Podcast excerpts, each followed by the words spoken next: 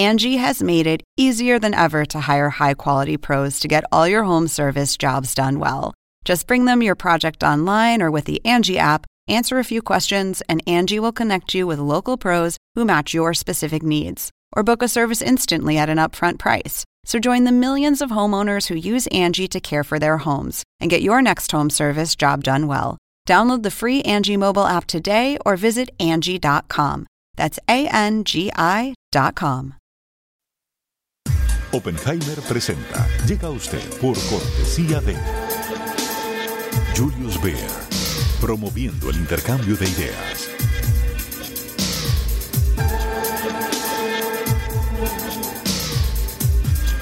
Sodimac Home Center. Sueña, lo hacemos posible.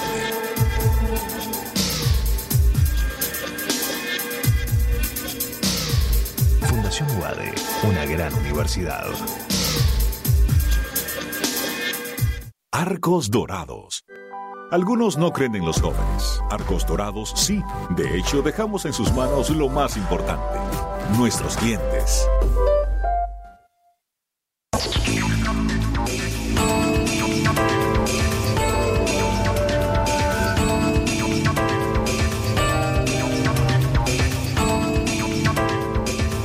Hola, ¿qué tal? ¿Cómo les va? Soy Andrés Oppenheimer. Gracias por estar con nosotros.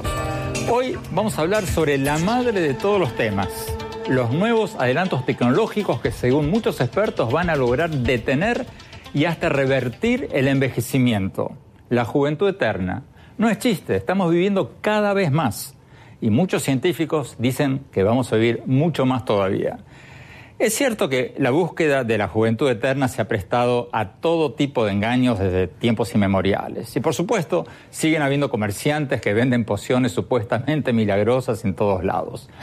Pero también es cierto que se están produciendo avances tecnológicos impresionantes en la biotecnología, en la inteligencia artificial, en la robótica, en la nanotecnología, todas estas cosas que están revolucionando la medicina moderna. Y los gigantes tecnológicos como Google, Amazon, Microsoft, Apple, IBM están invirtiendo cientos de millones de dólares para detener, y escuchen bien, para revertir el envejecimiento.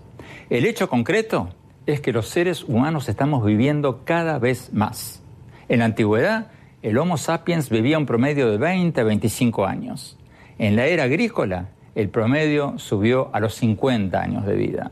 En la era industrial, el promedio de vida subió a los 70 años. Y hoy, en la sociedad digital o postindustrial, ya estamos en los 75 años. Y hay pronósticos que dicen que para el 2040 el promedio de vida va a ser de 100 años. En Japón, el año pasado ya hubo más de 67 mil personas mayores de 100 años. Esto no es un estimado ni una proyección, estos son datos oficiales del gobierno japonés. Ya hay más de 67 mil personas con más de 100 años en Japón. Y el director de ingeniería del Centro de Investigaciones de Google, Ray Kurzweil, ha dicho que dentro de muy pocos años, en el 2045, dice él, vamos a descubrir la forma de revertir el envejecimiento y postergar la muerte indefinidamente. Durante miles de años hemos ampliado nuestra expectativa de vida. Hace mil años era de 19 años, 37 en el siglo XIX, y vamos a llegar a un punto en 10 o 15 años cuando sumaremos tiempo a nuestra expectativa de vida. La gente dice, yo no quiero pasar de los 90, pero yo hablo con niños de 9 años y definitivamente quieren llegar a los 91 o a los 100. A veces la gente dice que la muerte da sentido a la vida porque hace el tiempo más corto, pero en realidad la muerte le resta sentido a la vida, a las relaciones, al conocimiento. Vamos a poder superar las enfermedades y el envejecimiento. La mayoría de nuestro pensamiento no será biológico, será respaldado. Así que si se borra en parte, lo podremos recrear y podremos extender nuestras vidas indefinidamente. Hoy vamos a hablar con dos expertos que acaban de sacar libros sobre los avances en la lucha contra la vejez y la lucha contra la muerte. El más osado de ellos es el doctor José Luis Cordeiro, coautor junto con David Wood del libro La muerte de la muerte. En este libro pronostican que estamos en las puertas de la vida eterna. Dice Cordeiro que para el año 2045 vamos a haber logrado controlar y revertir el envejecimiento humano y que antes de eso vamos a ver el desarrollo y la expansión de tratamientos de criopreservación para congelar a los muertos y poder revivirlos después. Doctor Cordero, gracias por estar con nosotros. Pues un placer. Y desde Buenos Aires vamos a tener al doctor Facundo Manes, el conocido neurocientífico argentino que acaba de publicar un libro, El cerebro del futuro, donde habla de las increíbles posibilidades que se están abriendo al cerebro humano y qué podemos hacer a nivel individual, cotidiano, para combatir el envejecimiento del cerebro. Vamos a empezar con el tema de la extensión indefinida de la vida. Eh, doctor Cordeiro, eh, usted dice que, y eso es una frase que me llamó la atención en el libro, en las primeras páginas, el envejecimiento no es algo natural, es una enfermedad. A ver, explíquenos un poco eso.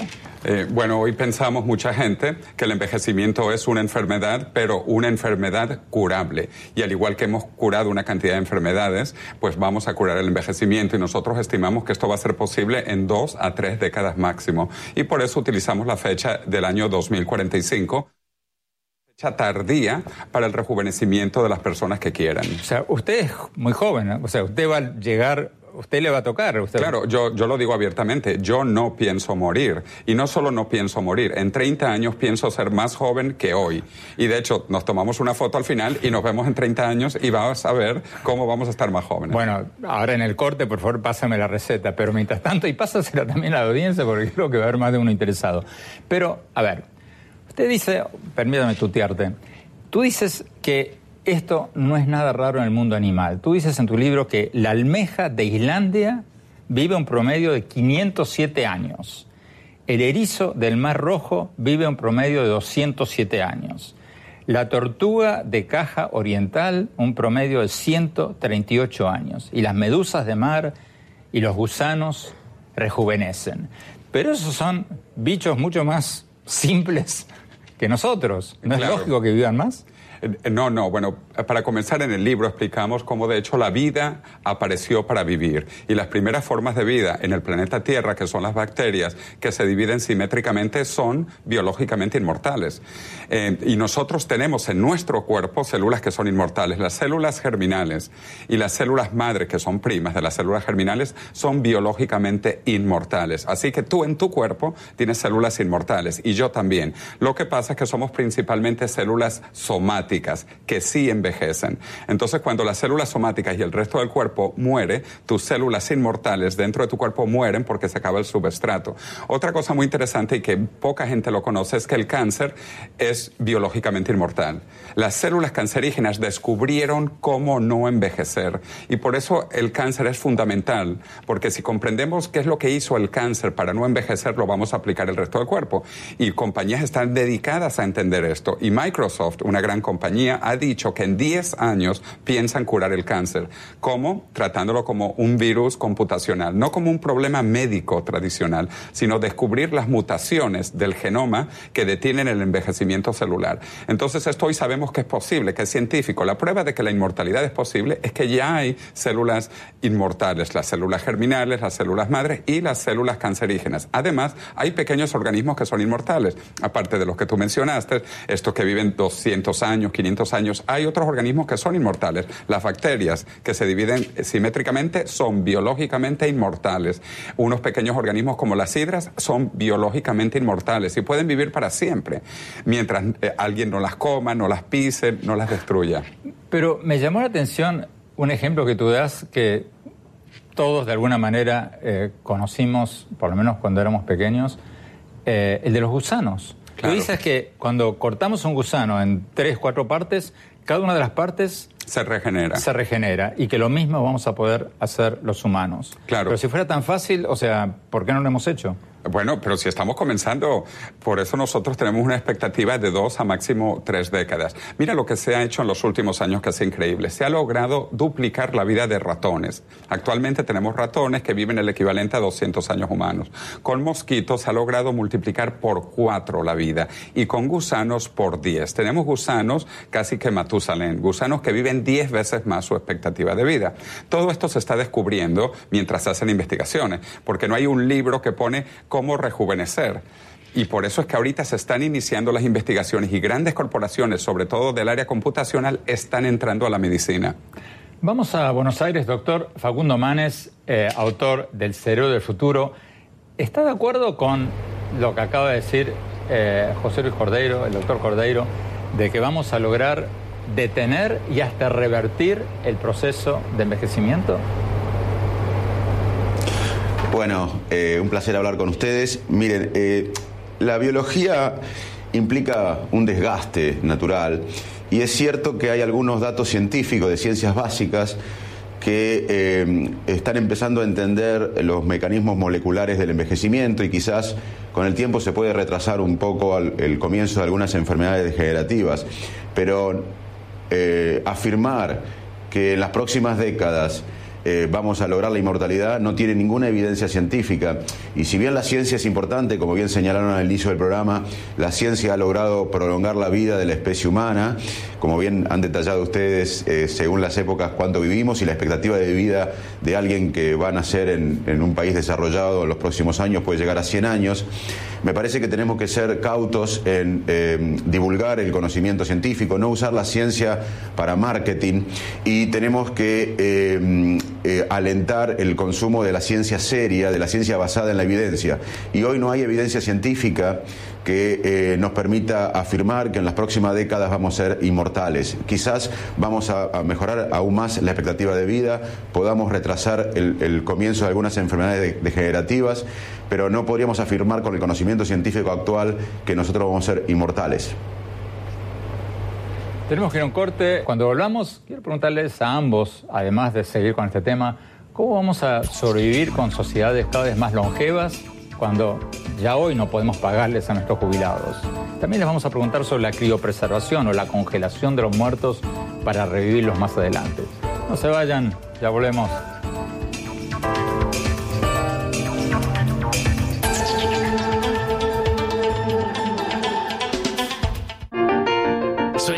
Ser el papá que tiene las herramientas para hacerlo todo. Busca, encuentra, compara. Descubre la que siempre habías querido. Ven a Sodimac Home Center y llévate una o llévatelas todas. Pruébalas, siéntelas. Compra las herramientas de un super papá sin que te supercueste. Y haz tus super proyectos. Encuentra más, ahorra más. Ven y haz más. Sodimac Home Center. Sueña, lo hacemos posible.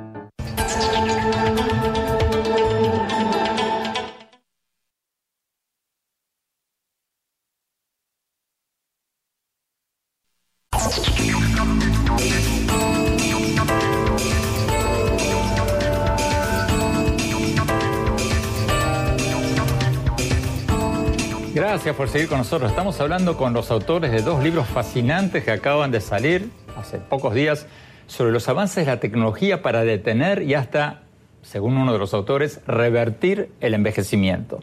Se trata de la muerte, de la muerte, con el subtítulo La posibilidad científica de la inmortalidad física y su defensa moral, de José Luis Cordeiro y David Wood, y del libro El cerebro del futuro, del neurocientífico, del conocido neurocientífico argentino, el doctor Facundo Manes, eh, cuyo subtítulo es ¿Cambiará la vida moderna nuestra esencia? Doctor Cordeiro, en el bloque anterior decíamos que en Japón ya hay 67 mil personas con más de 100 años. Supongamos que eso empieza a pasar en otros países, que cada vez más tenemos más centenarios y centenarias. ¿Cómo vamos a poder lidiar con este problema social si hoy en día nuestros sistemas jubilatorios están quebrados cuando ya hoy no tenemos dinero para pagarle a nuestros jubilados? Eh, bueno, precisamente porque la idea es rejuvenecer a las personas. Yo viví tres años en Japón, en Tokio, y hay un científico japonés muy famoso llamado Shinya Yamanaka, a quien visité. Él en el año 2006 logró rejuvenecer células. Él hizo un experimento, esto es muy famoso, se llaman los factores Yamanaka, y cambiando cuatro genes volvió una célula vieja en una célula joven. Por eso, al poco tiempo le dieron el premio Nobel. Eso parecía magia, reconvertir una célula vieja en una célula joven.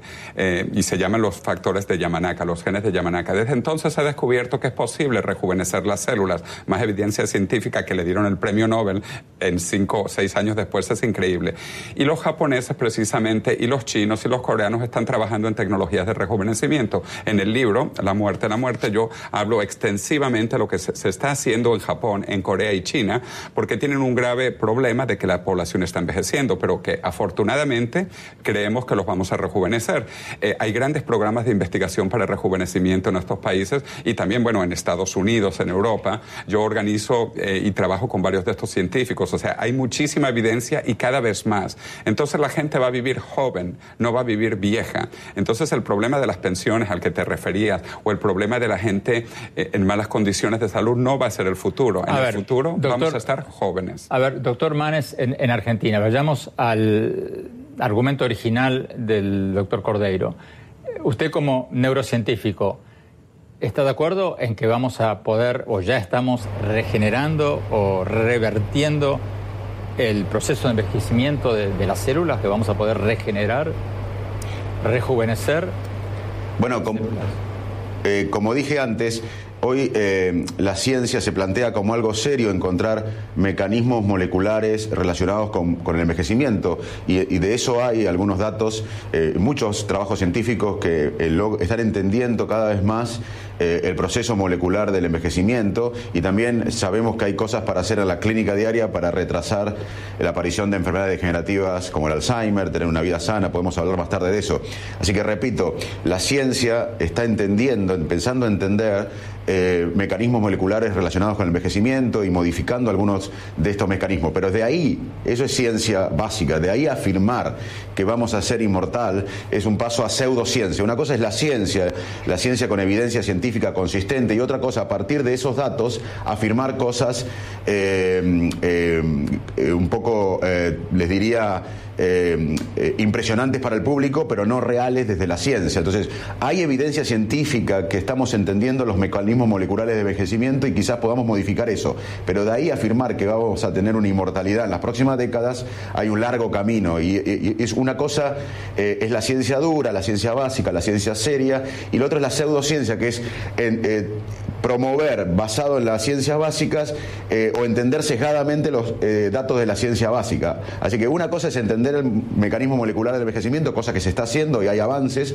en eso coincido, pero no coincido en que, vamos a, que tenemos evidencia científica de que en las próximas décadas vamos a encontrar la inmortalidad. Eso para mí es pseudociencia, es interpretar mal los datos actuales de la ciencia y eso tenemos que denunciarlo porque muchas veces se usa el prestigio de la ciencia como marketing. Cordero. Bueno, eh, mucho desconocimiento de tu colega argentino total. Pero perdón, perdón, perdón, perdón, o sea, eh, seamos justos, el doctor Manes es un neurocientífico. Bueno, pero es un no ingeniero. Conoce, pero es un ingeniero. Y, pero no conoce lo que está ocurriendo en estos momentos. Lo que yo digo lo dicen muchísimas personas que están trabajando. El prestigioso doctor George Church de la Universidad de Harvard dice que en dos a tres años va a iniciar el rejuvenecimiento de perros. Está trabajando en esto, rejuvenecimiento de perros. Ya hay pacientes que están siendo, eh, eh, experimentando sus propios cuerpos con rejuvenecimientos. Una de ellas, que la llamamos paciente cero, Liz Parrish, ha logrado rejuvenecer la salud de su sangre, cinco años. O sea, ya existe. Pero claro, esto es tan nuevo y tan desconocido que la gente piensa que esto es imposible. Eh, Ray Kurzweil, mi amigo, que escribe un testimonial en mi libro, eh, y que bueno que lo tenías al comienzo, él lo dice también. El director de ingeniería de, Google, y, fundador de Singularity University, gran amigo mío de hace muchos años atrás. Y él dice también, como yo, eh, que él no piensa morir porque vamos a tener las tecnologías de rejuvenecimiento en, en una década, dos décadas. Y, y por eso Google creó Google Google creó una filial cuyo objetivo es curar la muerte. Se llama Calico, California Life Company, Calico, y el objetivo, repito, es curar el envejecimiento y eliminar la muerte. Mark Zuckerberg y su esposa Priscilla Chan, que es una doctora médica que estudió biología en Harvard, han anunciado que van a donar el 99% de su fortuna para curar todas las enfermedades, incluyendo el envejecimiento. Nos están pidiendo un corte y cuando volvamos quiero preguntarles a ambos, bueno, dejemos ahora de lado por un momento el, tema que estamos discutiendo ahora Y sigamos con la progresión natural de lo que ya está pasando. O sea, ambos están de acuerdo en que estamos viviendo cada vez más. Entonces le quiero preguntar a ambos, ¿no vamos a tener un tsunami de demencia, de Alzheimer y enfermedades ligadas a la vejez? ¿No vamos a tener un mundo repleto de gente con problemas médicos asociados con la vejez? ¿Cómo vamos a lidiar con eso? Ya volvemos con esa pregunta, no se vayan.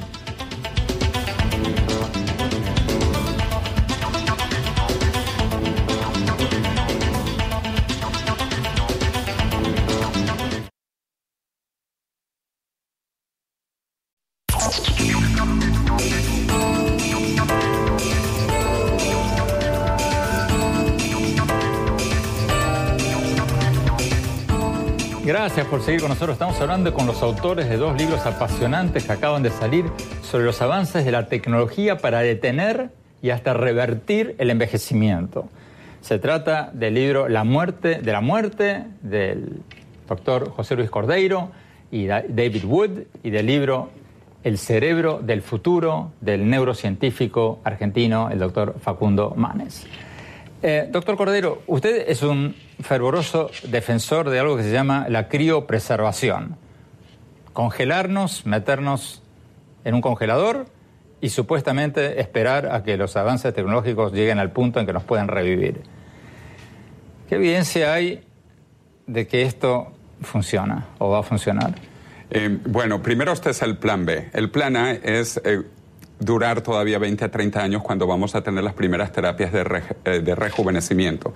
Pero la gente todavía se va a seguir muriendo y para estas personas tenemos el plan B, que es la criopreservación. La criopreservación parecía pseudociencia hasta hace medio siglo, cuando se inició la criopreservación de espermatozoides y luego se inició la criopreservación de óvulos y de embriones. Eh, actualmente existen millones de niños que han nacido eh, a través de fertilización in vitro con criopreservación. Entonces, también la prueba de que es posible es que ya hay millones de humanos que han sido criopreservados de chiquiticos.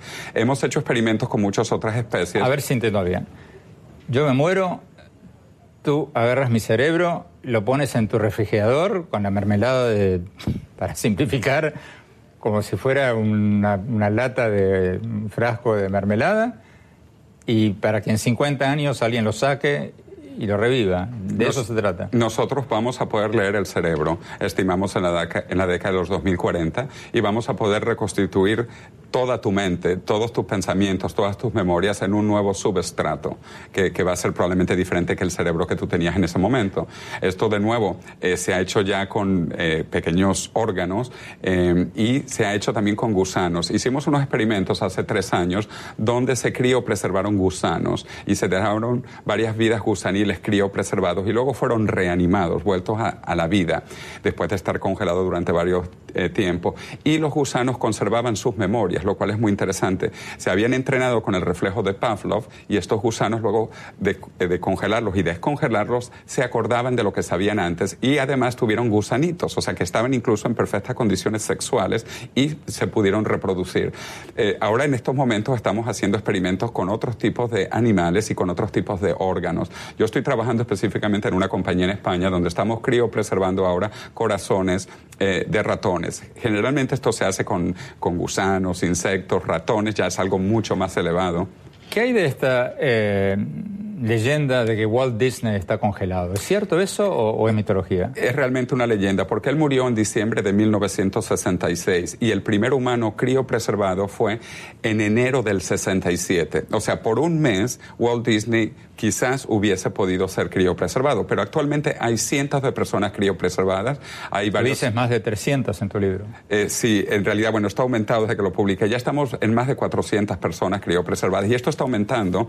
Eh, de hecho, aquí en Miami se ha creado un centro de criopreservación, hay otro muy grande en Arizona, hay otro muy grande en Michigan. Yo estoy trabajando en, eh, para crear uno grande también en España, hay ya otro en Rusia, se ha creado uno en China, hay uno en Australia. Esto está creciendo porque vivimos un tiempo mágico entre la última generación humana mortal y la primera generación humana inmortal, que estimamos de 20 a 30 años. Entonces las personas que fallezcan ahora sería terrible morir en este momento tan fascinante. Doctor Manes, en Argentina, usted es uno de los neurocientíficos, si no el más conocido de Argentina y, quién sabe, quizás hasta de, de Sudamérica.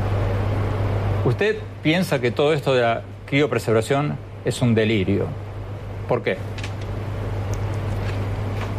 Bueno, yo creo, Andrés, que eh, la imaginación es eh, una característica esencial para un científico, pero la imaginación eh, no permite a veces eh, respetar la evidencia científica. Una cosa es la imaginación y otra cosa es la ciencia. Ahí hay una separación entre ciencia y pseudociencia. Déjame decirte que mi libro no es acerca de eh, vivir eternamente. Nuestro libro con Mateo Niro intenta justamente eh, ver qué dice la ciencia, la evidencia científica, ante la opinión de muchos futurólogos o tecnólogos que no conocen el cerebro, que no son neurocientíficos, que no son científicos médicos o biólogos hay muchas afirmaciones. Una es la criopreservación, que ya te digo que es controversial, que eh, si bien en algunos lugares, algunas empresas lo están haciendo, eh, no hay ninguna evidencia científica que esto vaya a funcionar.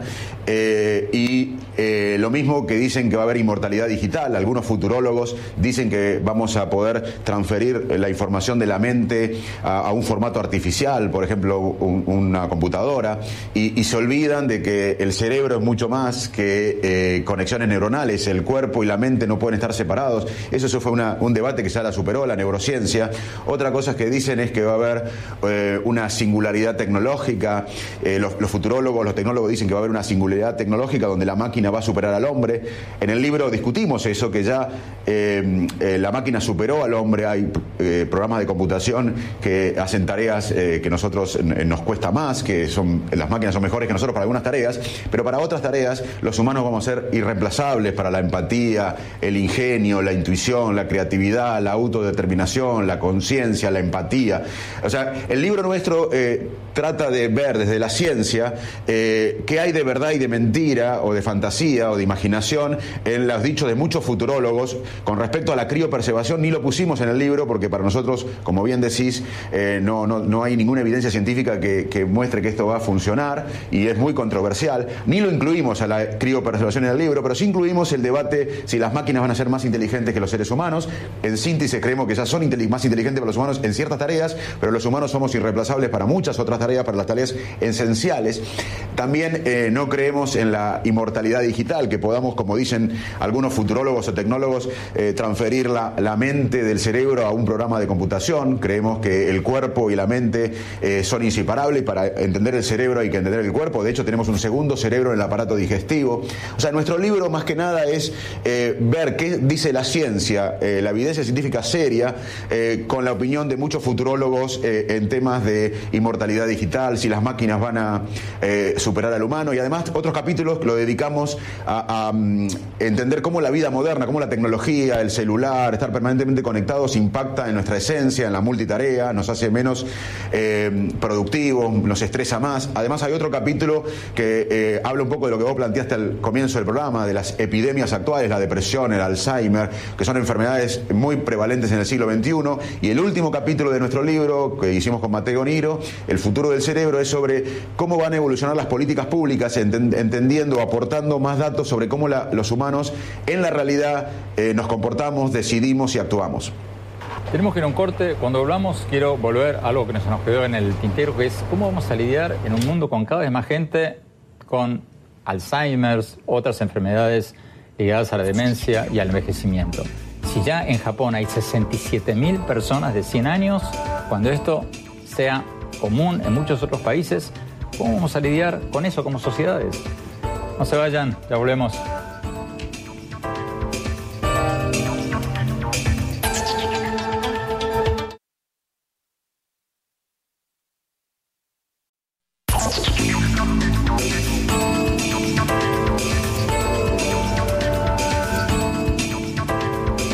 Por seguir con nosotros. Estamos hablando con los autores de dos libros fascinantes que acaban de salir sobre los avances de la tecnología para detener y quizás hasta revertir el envejecimiento.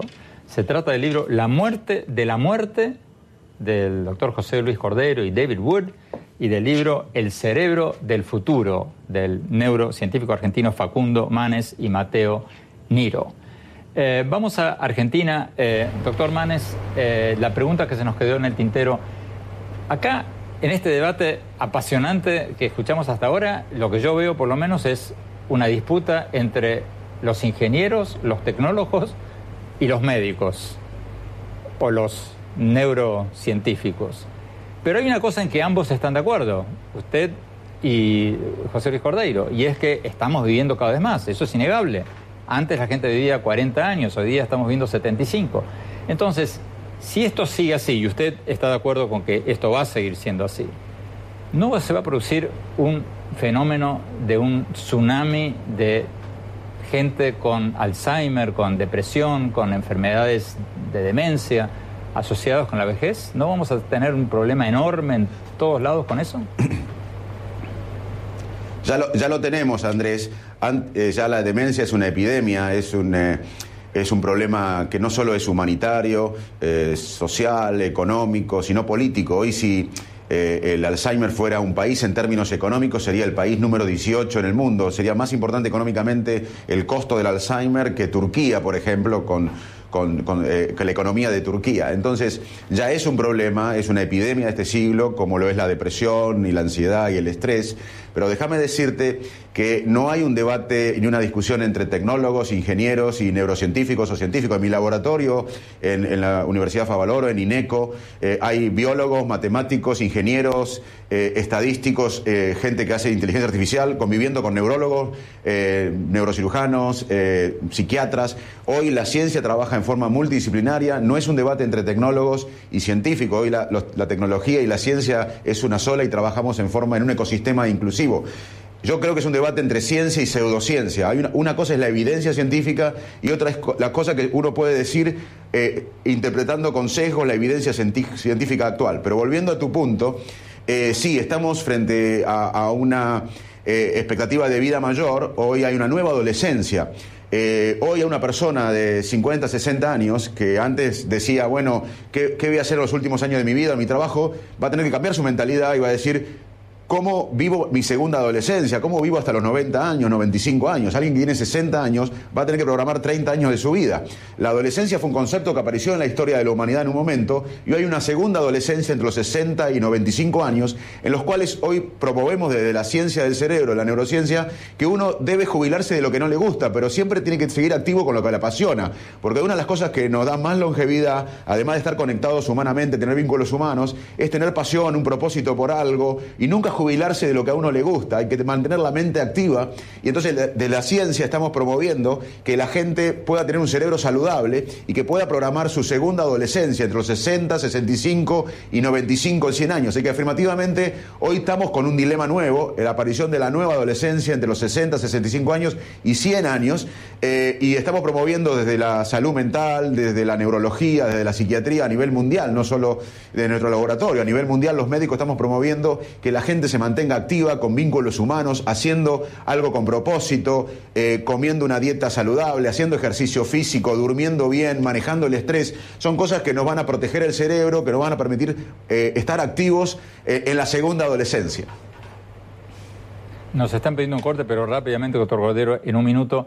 Si su teoría resulta cierta y vamos a vivir eternamente o indefinidamente, ¿no va a ser aburrida la vida? ¿No nos va a quitar un sentido de propósito? ¿No estamos haciendo muchas las cosas de las que hacemos porque sabemos que no tenemos todo el tiempo del mundo? Eh, bueno, primero, no es mi teoría. Muchos científicos y muchas grandes compañías, ya te he dicho, eh, Google, Facebook, Microsoft, están trabajando en rejuvenecimiento humano. Que no lo conozcan el otro entrevistado es su problema. Y yo tengo un capítulo para él que se llama el de los pseudo expertos, que dicen lo que no va a ocurrir hasta que ocurre. Pero en lo que nosotros estamos trabajando incluso es el rejuvenecimiento, de manera que no va a haber Alzheimer. Nuestro objetivo es que viviendo indefinidamente joven, tú no vas a tener las enfermedades de la vejez. Entonces, eh, Parkinson's, Alzheimer son cosas que vamos a no erradicar únicamente, sino vamos a evitar porque no vamos a llegar al momento de la vejez. Como dije, eh, el científico Shinya Yamanaka en Japón, que se ganó el premio Nobel, logró rejuvenecer células. Este es el objetivo de la ciencia, eh, rejuvenecer, y lo que se está trabajando, y lo están haciendo a nivel de país. Sí, sí, pero contesta mi pregunta que se nos acabó el tiempo. ¿No va a quitarnos el sentido de la vida? Sí. No, este el sentido de la vida es mejor y más vida. Eh, es como decirte que si el sentido de, del matrimonio te lo da el divorcio, no. El sentido de la vida no te lo da la muerte. Al contrario, la muerte destruye a las bueno, Bueno, la posibilidad de divorcio no es lo que nos hace esforzarnos por tener un buen matrimonio. De la misma manera, la idea de la muerte es lo que nos hace apurarnos por hacer las cosas que tenemos que hacer en vida? No, yo creo que vamos a hacer muchísimo más. Vamos a tener una capacidad de crear, innovar continuamente, porque además vamos a estar jóvenes, que es lo interesante. No vamos a estar indefinidamente viejos, vamos a estar indefinidamente jóvenes y vamos a poder viajar. imagínate la cantidad de libros que no has podido leer, la cantidad de películas, la cantidad de música que, no conoces, porque no tenemos tiempo. Si tuviésemos muchísimo más tiempo, una vida más larga y mejor, y por eso nosotros hablamos no solo de expansión, eh, extensión de la vida, sino expansión de la vida. Ir también de la calidad a la cantidad. Las dos cosas son posibles. Tenemos que ir a un corte y cuando volvemos quiero preguntarle al doctor Cordeiro si esta causa de la inmortalidad y de la extensión de la vida no es una causa egoísta que solo va a ayudar a los ricos.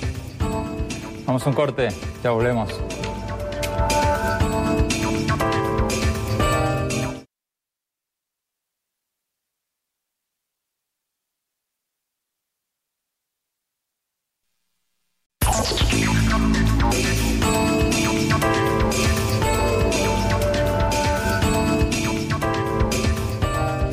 Gracias por seguir con nosotros. Estamos hablando con los autores de estos dos nuevos libros que acaban de salir sobre los avances tecnológicos para detener y hasta revertir la vejez. Se trata de la muerte, de la muerte del doctor Cordeiro, José Luis Cordeiro y David Wood, y del libro El cerebro del futuro del doctor Facundo Manes y Mateo Niro.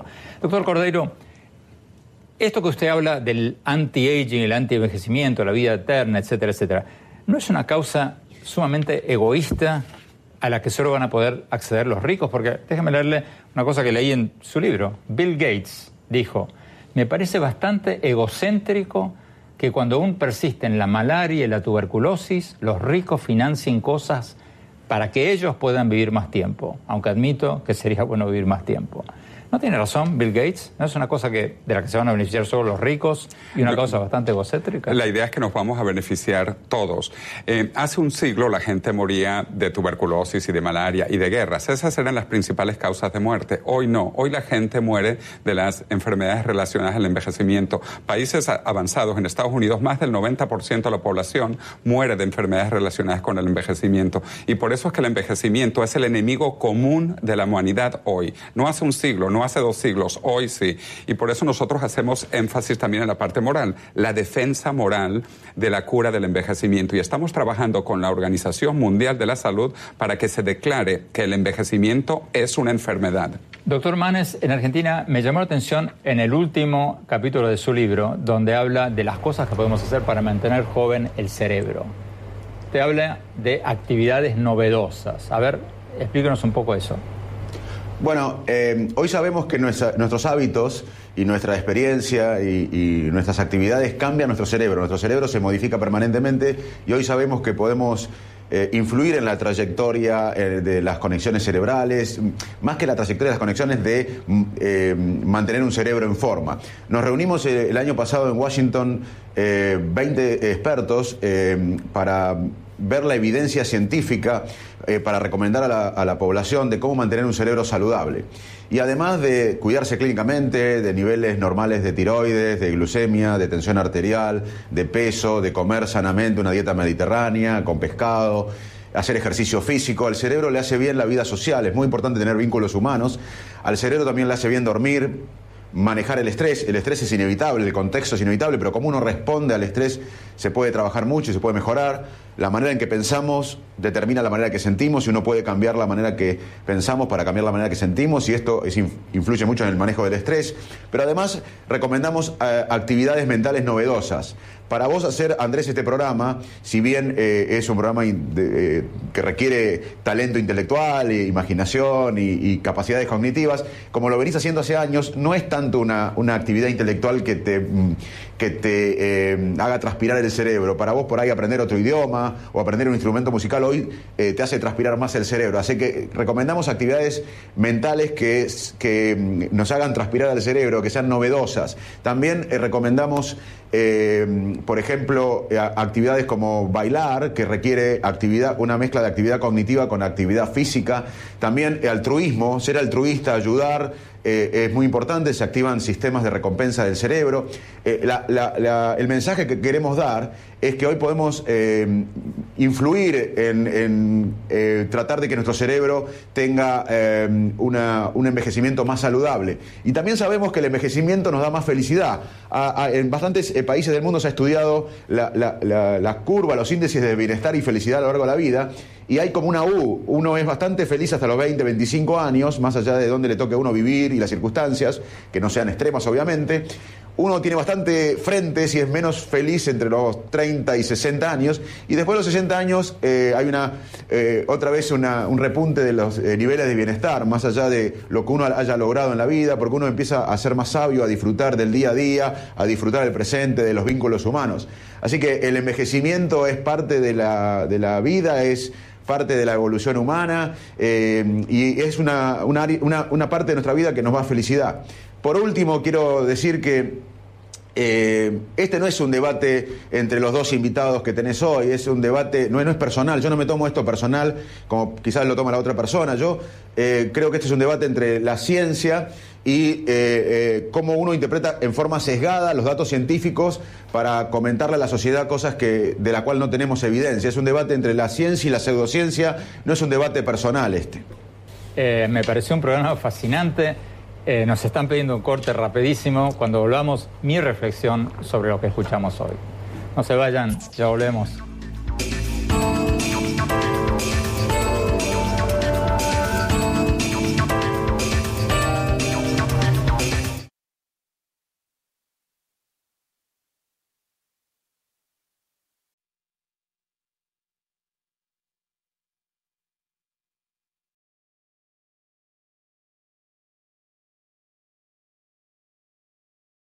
Oppenheimer presenta. Llega a usted por cortesía de Julius Baer, promoviendo el intercambio de ideas.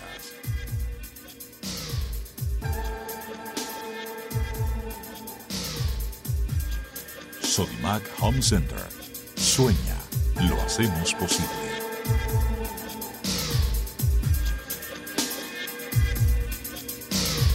Fundación UADE, una gran universidad. Arcos Dorados. Algunos no creen en los jóvenes. Arcos Dorados sí. De hecho, dejamos en sus manos lo más importante, nuestros clientes.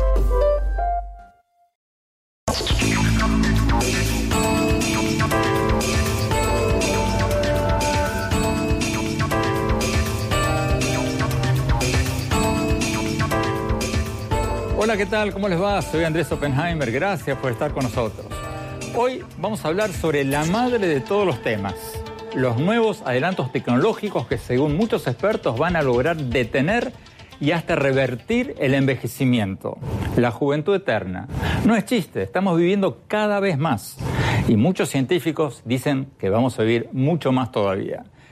Es cierto que la búsqueda de la juventud eterna se ha prestado a todo tipo de engaños desde tiempos inmemoriales. Y por supuesto, siguen habiendo comerciantes que venden pociones supuestamente milagrosas en todos lados. Pero también es cierto que se están produciendo avances tecnológicos impresionantes en la biotecnología, en la inteligencia artificial, en la robótica, en la nanotecnología, todas estas cosas que están revolucionando la medicina moderna. Y los gigantes tecnológicos como Google, Amazon, Microsoft, Apple, IBM están invirtiendo cientos de millones de dólares para detener, y escuchen bien, para revertir el envejecimiento.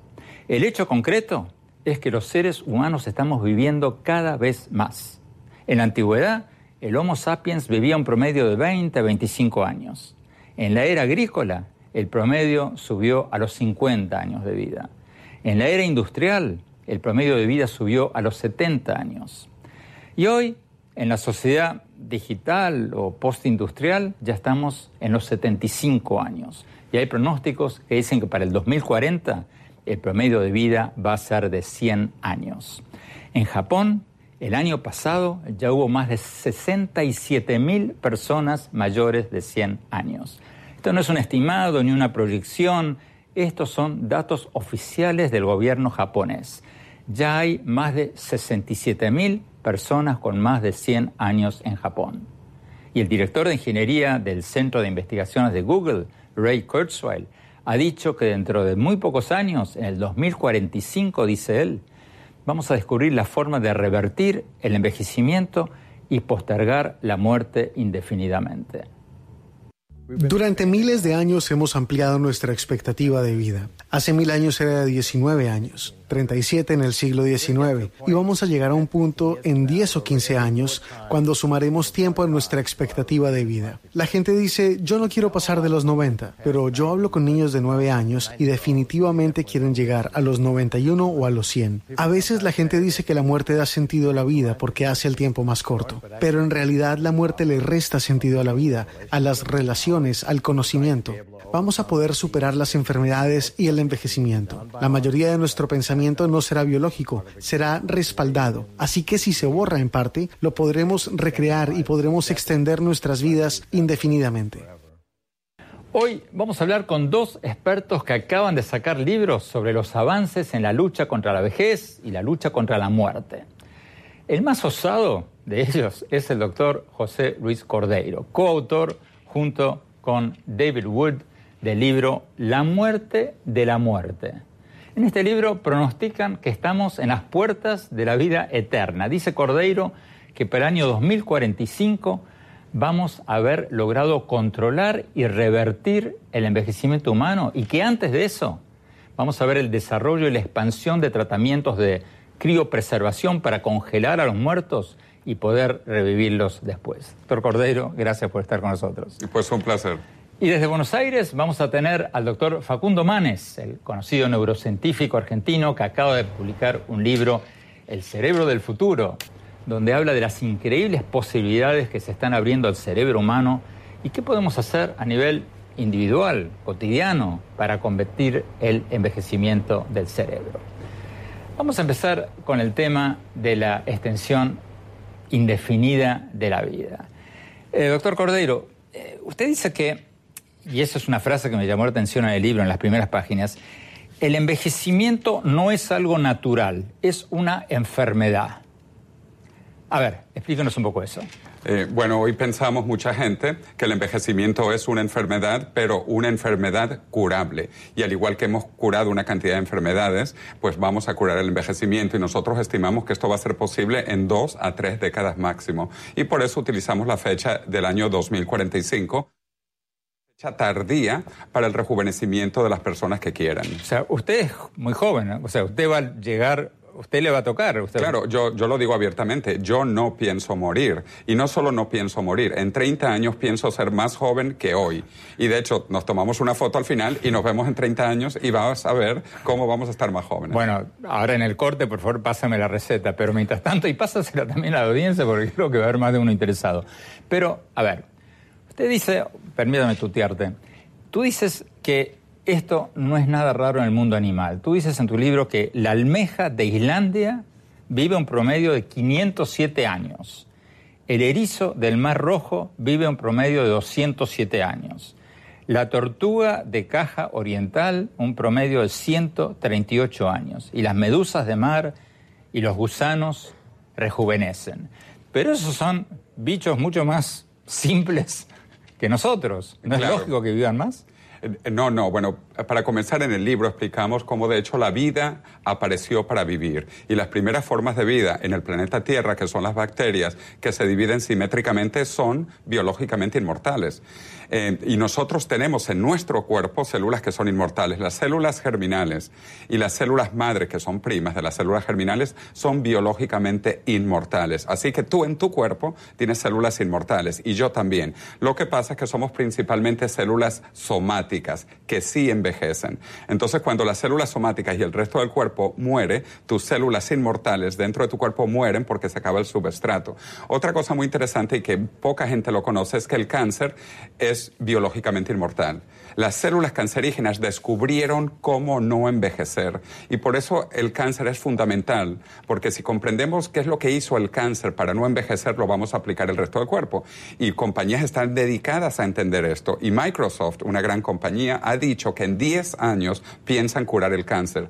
¿Cómo? Tratándolo como un virus computacional, no como un problema médico tradicional, sino descubrir las mutaciones del genoma que detienen el envejecimiento celular. Entonces esto hoy sabemos que es posible, que es científico. La prueba de que la inmortalidad es posible es que ya hay células inmortales, las células germinales, las células madres y las células cancerígenas. Además, hay pequeños organismos que son inmortales, aparte de los que tú mencionaste, estos que viven 200 años, 500 años, hay otros organismos que son inmortales. Las bacterias que se dividen simétricamente son biológicamente inmortales.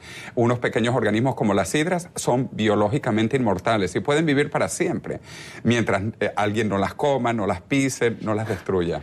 Pero me llamó la atención un ejemplo que tú das que todos de alguna manera eh, conocimos, por lo menos cuando éramos pequeños, eh, el de los gusanos. Tú dices que cuando cortamos un gusano en tres, cuatro partes, cada una de las partes se regenera. Se regenera y que lo mismo vamos a poder hacer los humanos. Claro. Pero si fuera tan fácil, o sea, ¿por qué no lo hemos hecho?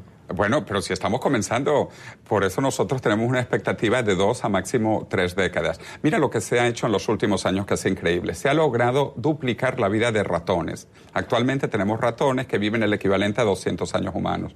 Con mosquitos se ha logrado multiplicar por cuatro la vida y con gusanos por diez. Tenemos gusanos casi que Matusalén, gusanos que viven diez veces más su expectativa de vida. Todo esto se está descubriendo mientras se hacen investigaciones, porque no hay un libro que pone cómo rejuvenecer. Y por eso es que ahorita se están iniciando las investigaciones y grandes corporaciones, sobre todo del área computacional, están entrando a la medicina. Vamos a Buenos Aires, doctor Facundo Manes, eh, autor del Cerebro del Futuro. ¿Está de acuerdo con lo que acaba de decir eh, José Luis Cordeiro, el doctor Cordeiro, de que vamos a lograr detener y hasta revertir el proceso de envejecimiento? Bueno, eh, un placer hablar con ustedes. Miren, eh, la biología implica un desgaste natural y es cierto que hay algunos datos científicos de ciencias básicas que eh, están empezando a entender los mecanismos moleculares del envejecimiento y quizás con el tiempo se puede retrasar un poco el comienzo de algunas enfermedades degenerativas. Pero afirmar que en las próximas décadas eh, vamos a lograr la inmortalidad no tiene ninguna evidencia científica.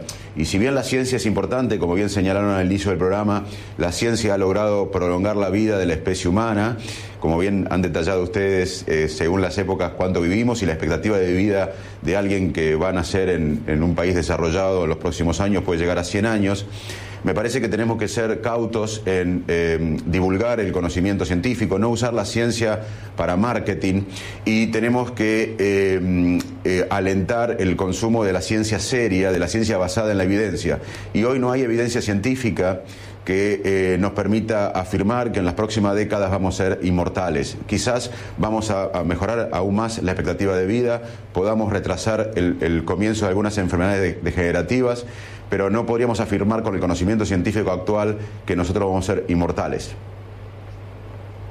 Tenemos que ir a un corte. Cuando volvamos, quiero preguntarles a ambos, además de seguir con este tema, ¿cómo vamos a sobrevivir con sociedades cada vez más longevas cuando ya hoy no podemos pagarles a nuestros jubilados? También les vamos a preguntar sobre la criopreservación o la congelación de los muertos para revivirlos más adelante. No se vayan, ya volvemos.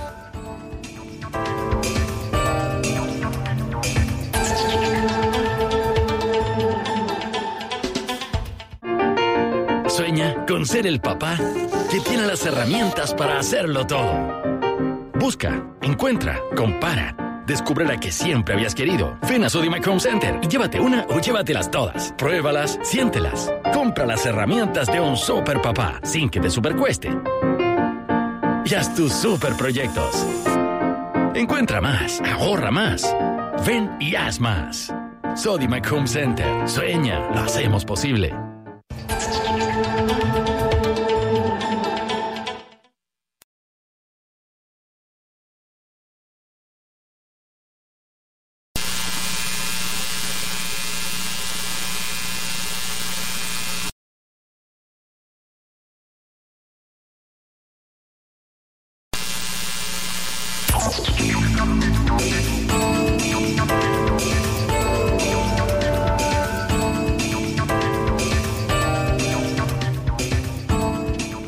Por seguir con nosotros. Estamos hablando con los autores de dos libros fascinantes que acaban de salir hace pocos días sobre los avances de la tecnología para detener y hasta, según uno de los autores, revertir el envejecimiento.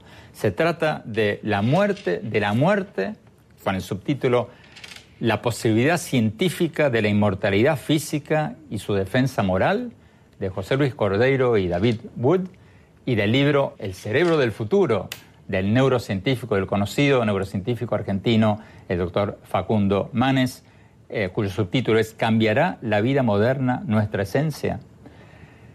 Doctor Cordeiro, en el bloque anterior decíamos que en Japón ya hay 67 mil personas con más de 100 años. Supongamos que eso empieza a pasar en otros países, que cada vez más tenemos más centenarios y centenarias. ¿Cómo vamos a poder lidiar con este problema social si hoy en día nuestros sistemas jubilatorios están quebrados cuando ya hoy no tenemos dinero para pagarle a nuestros jubilados? Eh, bueno, precisamente porque la idea es rejuvenecer a las personas. Yo viví tres años en Japón, en Tokio, y hay un científico japonés muy famoso llamado Shinya Yamanaka, a quien visité. Él en el año 2006 logró rejuvenecer células. Él hizo un experimento, esto es muy famoso, se llaman los factores Yamanaka, y cambiando cuatro genes volvió una célula vieja en una célula joven. Por eso, al poco tiempo le dieron el premio Nobel. Eso parecía magia reconvertir una célula vieja en una célula joven. Eh, y se llaman los factores de Yamanaka, los genes de Yamanaka. Desde entonces se ha descubierto que es posible rejuvenecer las células. Más evidencia científica que le dieron el premio Nobel en cinco o seis años después es increíble. Y los japoneses precisamente, y los chinos y los coreanos están trabajando en tecnologías de rejuvenecimiento. En el libro, La muerte, la muerte, yo hablo extensivamente de lo que se, está haciendo en Japón, en Corea y China, porque tienen un grave problema de que la población está envejeciendo. Pero que afortunadamente creemos que los vamos a rejuvenecer. Eh, hay grandes programas de investigación para rejuvenecimiento en estos países y también, bueno, en Estados Unidos, en Europa. Yo organizo eh, y trabajo con varios de estos científicos. O sea, hay muchísima evidencia y cada vez más. Entonces la gente va a vivir joven, no va a vivir vieja. Entonces el problema de las pensiones al que te referías o el problema de la gente eh, en malas condiciones de salud no va a ser el futuro. En el futuro vamos a estar jóvenes. A ver, doctor Manes, en, en Argentina, vayamos al argumento original del doctor Cordeiro. Usted como neurocientífico, ¿está de acuerdo en que vamos a poder o ya estamos regenerando o revertiendo el proceso de envejecimiento de, las células, que vamos a poder regenerar, rejuvenecer? Bueno, eh, como dije antes, Hoy eh, la ciencia se plantea como algo serio encontrar mecanismos moleculares relacionados con, el envejecimiento. Y, de eso hay algunos datos, eh, muchos trabajos científicos que eh, están entendiendo cada vez más el proceso molecular del envejecimiento. Y también sabemos que hay cosas para hacer en la clínica diaria para retrasar la aparición de enfermedades degenerativas como el Alzheimer, tener una vida sana, podemos hablar más tarde de eso. Así que repito, la ciencia está entendiendo, empezando a entender eh, mecanismos moleculares relacionados con el envejecimiento y modificando algunos de estos mecanismos. Pero de ahí, eso es ciencia básica, de ahí afirmar que vamos a ser inmortal es un paso a pseudociencia. Una cosa es la ciencia, la ciencia con evidencia científica consistente, y otra cosa, a partir de esos datos, afirmar cosas eh, eh, un poco, les diría, eh, eh, impresionantes para el público, pero no reales desde la ciencia. Entonces, hay evidencia científica que estamos entendiendo los mecanismos moleculares de envejecimiento y quizás podamos modificar eso. Pero de ahí afirmar que vamos a tener una inmortalidad en las próximas décadas, hay un largo camino. Y, es una cosa eh, es la ciencia dura, la ciencia básica, la ciencia seria, y lo otro es la pseudociencia, que es promover, basado en las ciencias básicas, eh, o entender sesgadamente los eh, datos de la ciencia básica. Así que una cosa es entender el mecanismo molecular del envejecimiento, cosa que se está haciendo y hay avances, en eso coincido, pero no coincido en que, vamos a, que tenemos evidencia científica de que en las próximas décadas vamos a encontrar la inmortalidad. Eso para mí es pseudociencia, es interpretar mal los datos actuales de la ciencia y eso tenemos que denunciarlo, porque muchas veces se usa el prestigio de la ciencia como marketing. Doctor Bueno, eh, mucho desconocimiento de tu colega argentino total. Pero perdón, perdón, perdón, Cordero, o sea, eh, seamos justos, el doctor Manes es un neurocientífico. Bueno, usted es un ingeniero. es un ingeniero. pero no conoce lo que está ocurriendo en estos momentos. Lo que yo digo lo dicen muchísimas personas que están trabajando. El prestigioso doctor George Church de la Universidad de Harvard dice que en dos a tres años va a iniciar el rejuvenecimiento de perros. Está trabajando en esto, rejuvenecimiento de perros. Ya hay pacientes que están siendo eh, eh, experimentando sus propios cuerpos con rejuvenecimientos. Una de ellas que la llamamos paciente cero, Liz Parrish, ha logrado rejuvenecer las células de su sangre cinco años. O sea, ya existe. Pero claro, esto es tan nuevo y tan desconocido que la gente piensa que esto es imposible. Eh, Ray Kurzweil, mi amigo, que escribe un testimonial en mi libro, eh, y qué bueno que lo tenías al comienzo, él lo dice también. El director de ingeniería de, Google, y, fundador de Singularity University, gran amigo mío de hace muchos años atrás. Y él dice también, como yo, eh, que él no piensa morir porque vamos a tener tecnologías de rejuvenecimiento en, en una década, dos décadas. Y, y por eso Google creó, Google creó una cuyo objetivo es curar la muerte. Se llama Calico, California Life Company, Calico, y el objetivo, repito, es curar el envejecimiento y eliminar la muerte. Mark Zuckerberg y su esposa Priscilla Chan, que es una doctora médica que estudió biología en Harvard, han anunciado que van a donar el 99% de su fortuna para curar todas las enfermedades, incluyendo el envejecimiento. Nos están pidiendo un corte y cuando volvamos quiero preguntarles a ambos, bueno, dejemos ahora de lado por un momento el, tema que estamos discutiendo ahora y sigamos con la progresión natural de lo que ya está pasando. O sea, ambos están de acuerdo en que estamos viviendo cada vez más. Entonces le quiero preguntar a ambos, ¿no vamos a tener un tsunami de demencia, de Alzheimer y enfermedades ligadas a la vejez? ¿No vamos a tener un mundo repleto de gente con problemas médicos asociados con la vejez? ¿Cómo vamos a lidiar con eso? Ya volvemos con esa pregunta, no se vayan.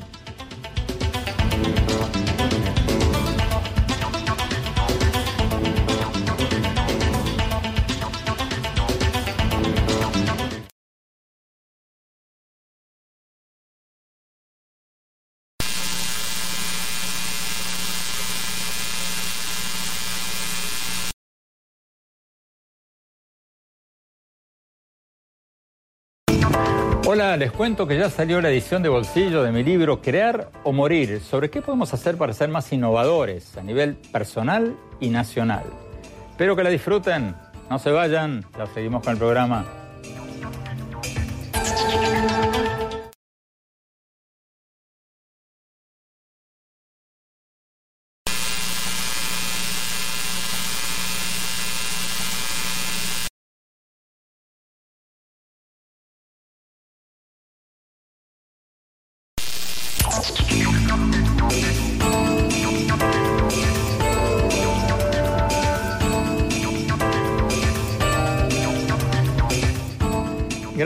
Seguir con nosotros. Estamos hablando con los autores de dos libros apasionantes que acaban de salir sobre los avances de la tecnología para detener y hasta revertir el envejecimiento.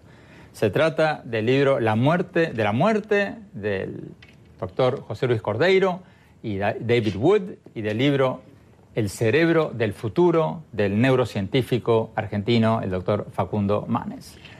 Eh, doctor Cordeiro, usted es un fervoroso defensor de algo que se llama la criopreservación. Congelarnos, meternos en un congelador y supuestamente esperar a que los avances tecnológicos lleguen al punto en que nos puedan revivir. ¿Qué evidencia hay de que esto funciona o va a funcionar? Eh, bueno, primero este es el plan B. El plan A es eh, durar todavía 20 a 30 años cuando vamos a tener las primeras terapias eh, de, rejuvenecimiento.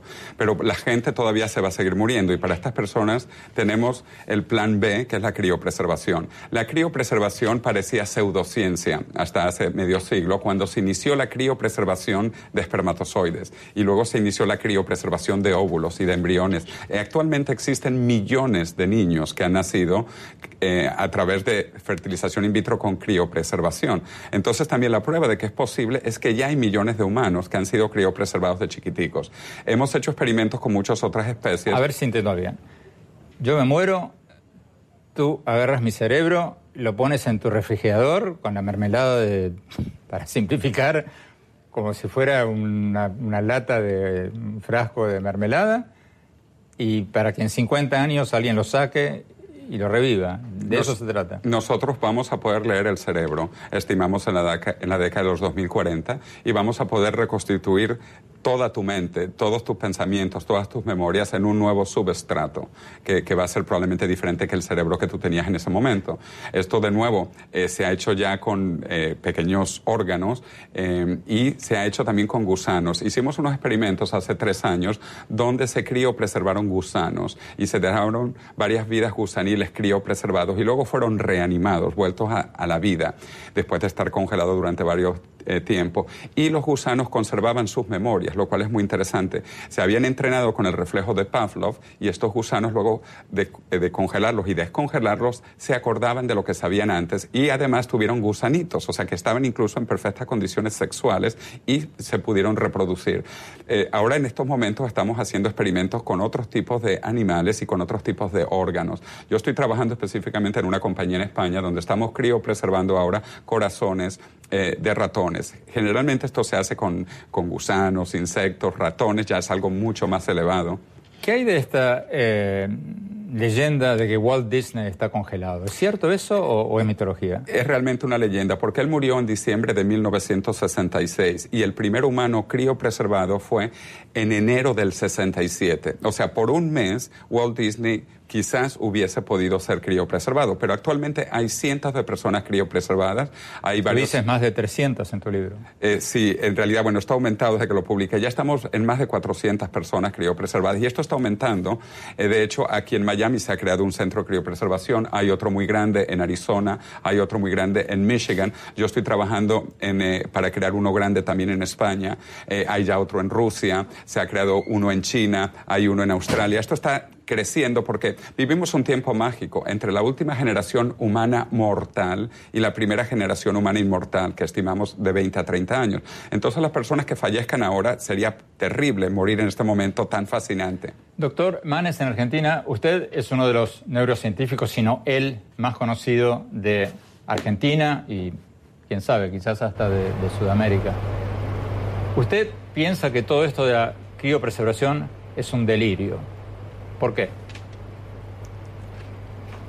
Bueno, yo creo, Andrés, que eh, la imaginación es eh, una característica esencial para un científico, pero la imaginación eh, no permite a veces eh, respetar la evidencia científica. Una cosa es la imaginación y otra cosa es la ciencia. Ahí hay una separación entre ciencia y pseudociencia. Déjame decirte que mi libro no es acerca de eh, vivir eternamente. Nuestro libro con Mateo Niro intenta justamente eh, ver qué dice la ciencia, la evidencia científica ante la opinión de muchos futurólogos o tecnólogos que no conocen el cerebro, que no son neurocientíficos, que no son científicos médicos o biólogos hay muchas afirmaciones. Una es la criopreservación, que desde ya te digo que es controversial, que eh, si bien en algunos lugares, algunas empresas lo están haciendo, eh, no hay ninguna evidencia científica que esto vaya a funcionar.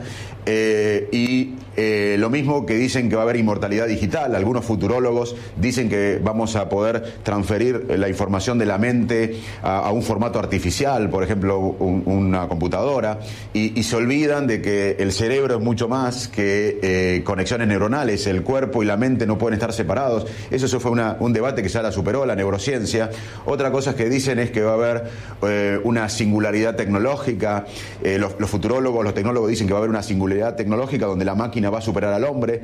En el libro discutimos eso, que ya eh, la máquina superó al hombre. Hay programas de computación que hacen tareas que nosotros nos cuesta más, que son las máquinas son mejores que nosotros para algunas tareas, pero para otras tareas los humanos vamos a ser irreemplazables para la empatía, el ingenio, la intuición, la creatividad, la autodeterminación, la conciencia, la empatía.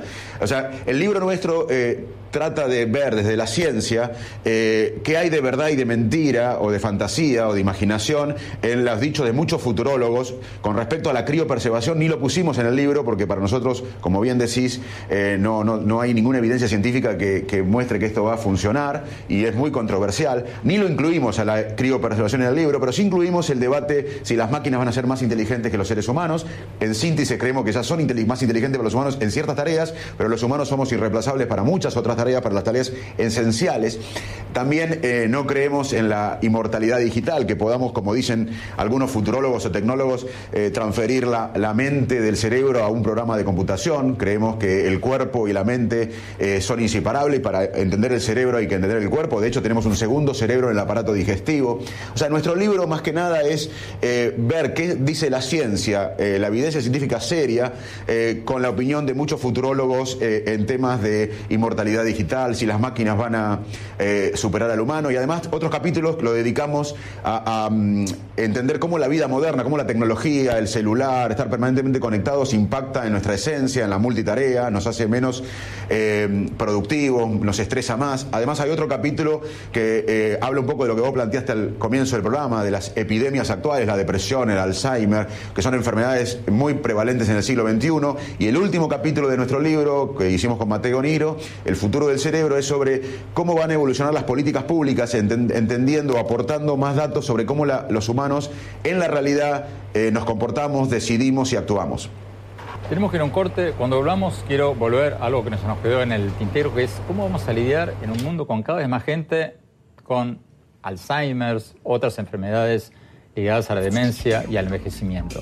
Si ya en Japón hay 67 mil personas de 100 años, cuando esto sea común en muchos otros países, ¿Cómo vamos a lidiar con eso como sociedades?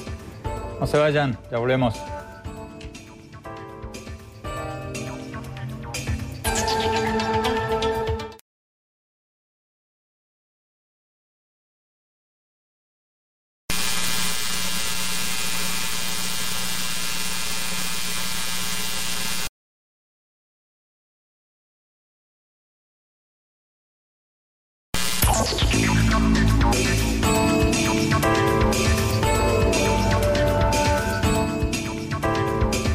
Por seguir con nosotros. Estamos hablando con los autores de dos libros fascinantes que acaban de salir sobre los avances de la tecnología para detener y quizás hasta revertir el envejecimiento. Se trata del libro La muerte de la muerte del doctor José Luis Cordero y David Wood y del libro El cerebro del futuro del neurocientífico argentino Facundo Manes y Mateo Niro. Eh, vamos a Argentina. Eh, doctor Manes, eh, la pregunta que se nos quedó en el tintero Acá, en este debate apasionante que escuchamos hasta ahora, lo que yo veo por lo menos es una disputa entre los ingenieros, los tecnólogos y los médicos o los neurocientíficos. Pero hay una cosa en que ambos están de acuerdo, usted y José Luis Cordeiro, y es que estamos viviendo cada vez más, eso es innegable. Antes la gente vivía 40 años, hoy día estamos viviendo 75. Entonces, si esto sigue así y usted está de acuerdo con que esto va a seguir siendo así, no se va a producir un fenómeno de un tsunami de gente con Alzheimer, con depresión, con enfermedades de demencia asociados con la vejez? ¿No vamos a tener un problema enorme en todos lados con eso? Ya lo, ya lo tenemos, Andrés. Eh, ya la demencia es una epidemia, es un... Eh, es un problema que no solo es humanitario, social, económico, sino político. Hoy si eh, el Alzheimer fuera un país en términos económicos, sería el país número 18 en el mundo. Sería más importante económicamente el costo del Alzheimer que Turquía, por ejemplo, con, eh, la economía de Turquía. Entonces, ya es un problema, es una epidemia de este siglo, como lo es la depresión y la ansiedad y el estrés. Pero déjame decirte que no hay un debate ni una discusión entre tecnólogos, ingenieros y neurocientíficos o científicos. En mi laboratorio, en, la Universidad Favaloro, en INECO, eh, hay biólogos, matemáticos, ingenieros, eh, estadísticos, eh, gente que hace inteligencia artificial, conviviendo con neurólogos, neurocirujanos, psiquiatras. Hoy la ciencia trabaja en forma multidisciplinaria, no es un debate entre tecnólogos y científicos. Hoy la, la tecnología y la ciencia es una sola y trabajamos en forma en un ecosistema inclusivo. Yo creo que es un debate entre ciencia y pseudociencia. Hay una, cosa es la evidencia científica y otra es la cosa que uno puede decir eh, interpretando con la evidencia científica actual. Pero volviendo a tu punto, eh, sí, estamos frente a, una eh, expectativa de vida mayor. Hoy hay una nueva adolescencia. hoy a una persona de 50, 60 años que antes decía, bueno, ¿qué, ¿qué, voy a hacer los últimos años de mi vida, mi trabajo? Va a tener que cambiar su mentalidad y va a decir, cómo vivo mi segunda adolescencia, cómo vivo hasta los 90 años, 95 años. Alguien que tiene 60 años va a tener que programar 30 años de su vida. La adolescencia fue un concepto que apareció en la historia de la humanidad en un momento y hoy hay una segunda adolescencia entre los 60 y 95 años en los cuales hoy promovemos desde la ciencia del cerebro, la neurociencia, que uno debe jubilarse de lo que no le gusta, pero siempre tiene que seguir activo con lo que le apasiona. Porque una de las cosas que nos da más longevidad, además de estar conectados humanamente, tener vínculos humanos, es tener pasión, un propósito por algo y nunca jubilarse de lo que a uno le gusta, hay que mantener la mente activa. Y entonces de la ciencia estamos promoviendo que la gente pueda tener un cerebro saludable y que pueda programar su segunda adolescencia entre los 60, 65 y 95, 100 años. Así que afirmativamente hoy estamos con un dilema nuevo, la aparición de la nueva adolescencia entre los 60, 65 años y 100 años. Eh, y estamos promoviendo desde la salud mental, desde la neurología, desde la psiquiatría a nivel mundial, no solo de nuestro laboratorio, a nivel mundial los médicos estamos promoviendo que la gente se mantenga activa con vínculos humanos, haciendo algo con propósito, eh, comiendo una dieta saludable, haciendo ejercicio físico, durmiendo bien, manejando el estrés. Son cosas que nos van a proteger el cerebro, que nos van a permitir eh, estar activos en la segunda adolescencia. Nos están pidiendo un corte, pero rápidamente, doctor Cordero, en un minuto. Si su teoría resulta cierta y vamos a vivir eternamente o indefinidamente, ¿no va a ser aburrida la vida? ¿No nos va a quitar un sentido de propósito? ¿No estamos haciendo muchas cosas de las que hacemos porque sabemos que no tenemos todo el tiempo del mundo? Eh, bueno, primero, no es mi teoría. Muchos científicos y muchas grandes compañías, ya te he dicho, eh, Google, Facebook, Microsoft, están trabajando en rejuvenecimiento humano. Que no lo conozcan otros entrevistados su problema. Y yo tengo un capítulo para él que se llama el de los pseudo expertos, que dicen lo que no va a ocurrir hasta que ocurre. Pero en lo que nosotros estamos trabajando incluso es el rejuvenecimiento, de manera que no va a haber Alzheimer. Nuestro objetivo es que viviendo indefinidamente joven, tú no vas a tener las enfermedades de la vejez. Entonces, eh, Parkinson, Alzheimer son cosas que vamos a no erradicar únicamente, sino vamos a evitar porque no vamos a llegar al momento de la vejez. Como dije, eh, el científico Shinya Yamanaka en Japón, que se ganó el premio Nobel, logró rejuvenecer células. Este es el objetivo de la ciencia. Eh, rejuvenecer y lo que se está trabajando y lo están haciendo a nivel de país. Sí, sí, pero contesta mi pregunta que se nos acaba el tiempo. ¿No va a quitarnos el sentido de la vida? Sí. No, este el sentido de la vida es mejor y más vida.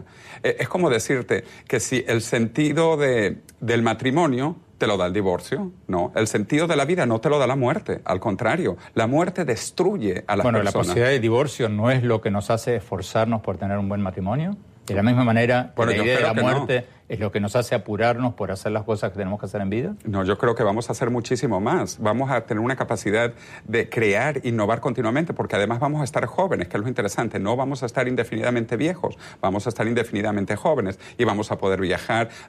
imagínate la cantidad de libros que no has podido leer, la cantidad de películas, la cantidad de música que, no conoces, porque no tenemos tiempo. Si tuviésemos muchísimo más tiempo, una vida más larga y mejor, y por eso nosotros hablamos no solo de expansión, eh, extensión de la vida, sino expansión de la vida. Ir también de la calidad a la cantidad. Las dos cosas son posibles. Tenemos que ir a un corte y cuando volvemos quiero preguntarle al doctor Cordeiro si esta causa de la inmortalidad y de la extensión de la vida no es una causa egoísta que solo va a ayudar a los ricos. Vamos a un corte, ya volvemos.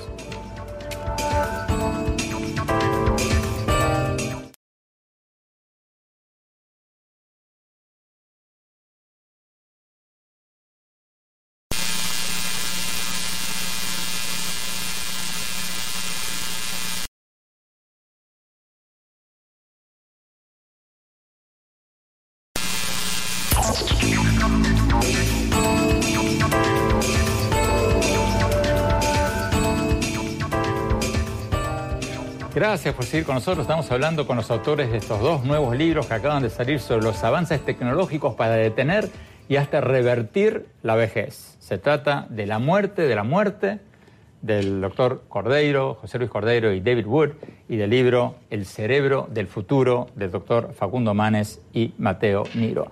Doctor Cordeiro, esto que usted habla del anti-aging, el anti-envejecimiento, la vida eterna, etcétera, etcétera, ¿no es una causa sumamente egoísta a la que solo van a poder acceder los ricos, porque déjeme leerle una cosa que leí en su libro. Bill Gates dijo, me parece bastante egocéntrico que cuando aún persisten la malaria y la tuberculosis, los ricos financien cosas para que ellos puedan vivir más tiempo, aunque admito que sería bueno vivir más tiempo.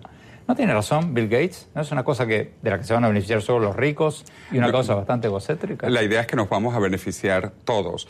Eh, hace un siglo la gente moría de tuberculosis y de malaria y de guerras. Esas eran las principales causas de muerte. Hoy no. Hoy la gente muere de las enfermedades relacionadas al envejecimiento. Países avanzados, en Estados Unidos, más del 90% de la población muere de enfermedades relacionadas con el envejecimiento. Y por eso es que el envejecimiento es el enemigo común de la humanidad hoy. No hace un siglo, no hace dos siglos, hoy sí. Y por eso nosotros hacemos énfasis también en la parte moral, la defensa moral de la cura del envejecimiento. Y estamos trabajando con la Organización Mundial de la Salud para que se declare que el envejecimiento es una enfermedad.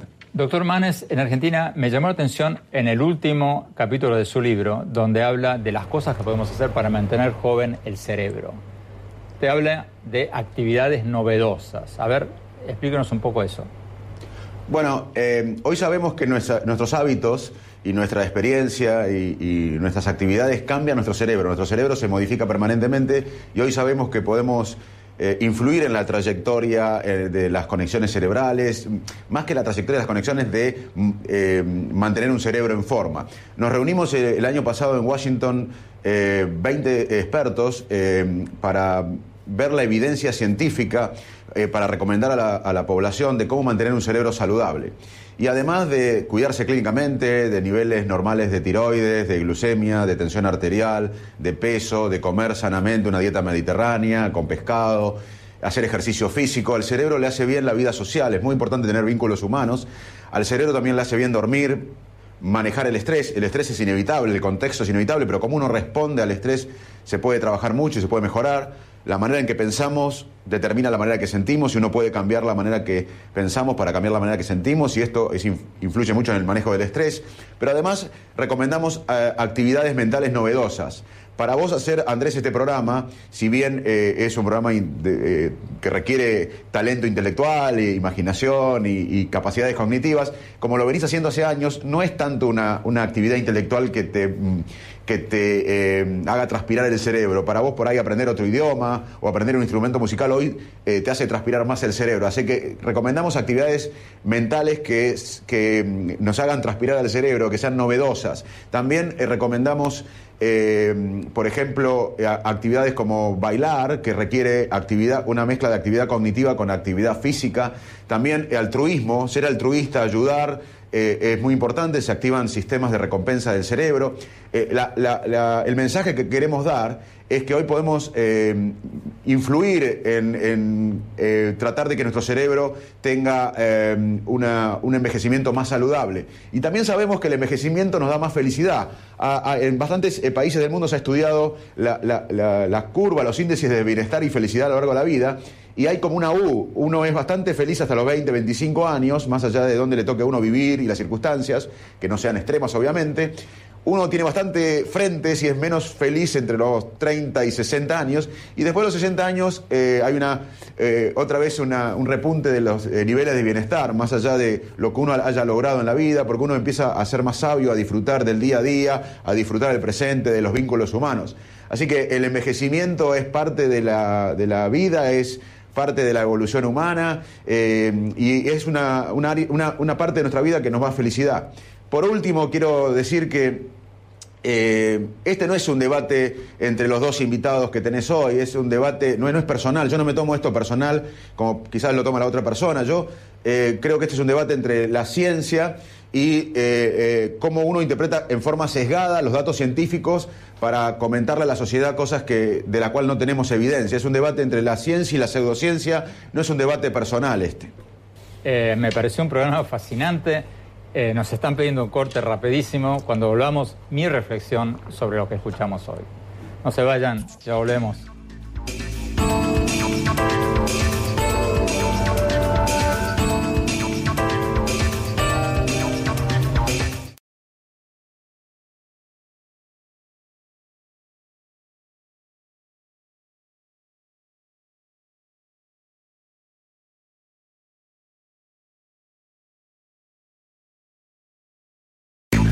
Hola, les cuento que ya salió la edición de bolsillo de mi libro Crear o Morir, sobre qué podemos hacer para ser más innovadores, más creativos a nivel personal y nacional. Espero que lo disfruten, no se vayan, ya volvemos con mis conclusiones.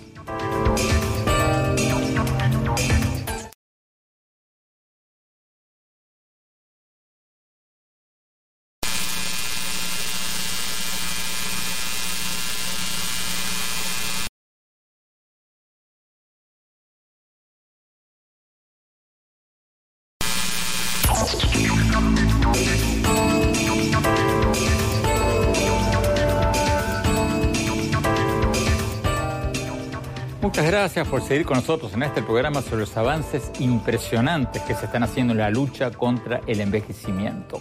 Como decíamos al principio del programa, en la antigüedad el Homo sapiens vivía un promedio de 20-25 años. En la era agrícola el promedio de vida subió a los 50 años. En la era industrial el promedio de vida subió a los 70 años. Y hoy en día, en la sociedad digital o postindustrial, ya estamos en un promedio de 75 años. Y hay pronósticos de que para el año 2040 el promedio de vida va a ser de 100 años. En Japón, el año pasado ya hubo más de 67 mil personas de más de 100 años. Esto no es una proyección, no es una especulación, no es un estimado, son datos oficiales del gobierno japonés. Ya tienen más de 67 mil centenarios y centenarias. Y el director de ingeniería de Google, Ray Kurzweil, al igual que nuestro invitado de hoy, José Luis Cordeiro, estiman que para el año 2045 vamos a haber logrado la vida indefinida, sino la vida eterna. Mi reflexión sobre todo esto, yo creo que efectivamente vamos a seguir viviendo cada vez más. Los avances en la biotecnología, la inteligencia artificial, la robótica y la nanotecnología van a aumentar cada vez más los años de vida. Yo mismo ya superé en 12 años la vida de mi papá. Mi papá se murió cuando yo era un adolescente de un ataque al corazón que hoy día se arreglaría con un bypass, un bypass rutinario en cualquier hospital del mundo. Y ahora es probable que veamos una extensión de la vida mucho mayor, gracias a la regeneración celular, los nanorobots, estos mini robots que nos van a inyectar en el cuerpo y que van a poder limpiar nuestras arterias y muchos otros adelantos tecnológicos. Pero claro, también soy muy consciente de que hay y va a haber una gran industria alrededor de todo esto y que va a haber cada vez más personas y cada vez más empresas que van a estafar a la gente prometiéndoles la vida eterna. Y la creciente longevidad de la gente también va a crear nuevos problemas económicos, médicos, sociales, hasta filosóficos. ¿No vamos a crear una explosión demográfica con tanta gente de edad? ¿Cómo vamos a poder mantener cada vez más jubilados si hoy en día muchos de nuestros sistemas jubilatorios ya están quebrados? ¿No vamos a crear un mundo repleto de gente con Alzheimer, con demencia y varias otras enfermedades asociadas con la vejez? Y desde el punto de vista filosófico, ¿no vamos a estar extendiendo el proceso de la muerte en lugar de extender el proceso de la vida útil? Yo creo que todos estos interrogantes económicos, sociales, legales y filosóficos van a retrasar un poco, si no bastante, estos pronósticos de que vamos a poder vivir indefinidamente a partir del año 2045. Pero no hay duda de que este va a ser uno de los grandes temas del futuro. ¿Cómo vamos a vivir en un mundo con gente cada vez mayor que va a vivir cada vez más? Bueno, ojalá les haya interesado el tema de hoy, fascinante tema, y ojalá los incentive a pensar más sobre todo este asunto. Gracias por habernos acompañado y visítenos en nuestro blog andresopenheimer.com. Si se registran ahí, le vamos a poder mandar por email todos nuestros artículos del Miami Herald y nuestros más recientes programas de televisión. Les recuerdo la dirección, es andresopenheimer.com y también Visítenos en nuestro Twitter, arroba OpenheimerA y en nuestra página oficial de Facebook. Gracias, hasta la semana próxima.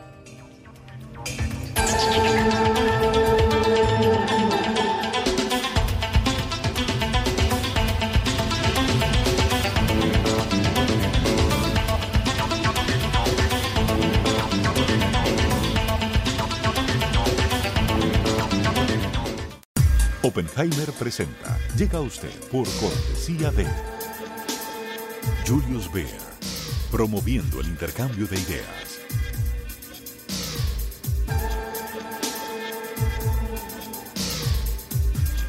Sodimac Home Center.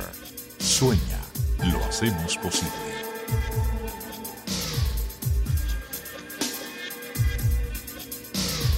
Fundación UADE, una gran universidad. Arcos Dorados. Algunos no creen en los jóvenes. Arcos Dorados sí. De hecho, dejamos en sus manos lo más importante, nuestros clientes.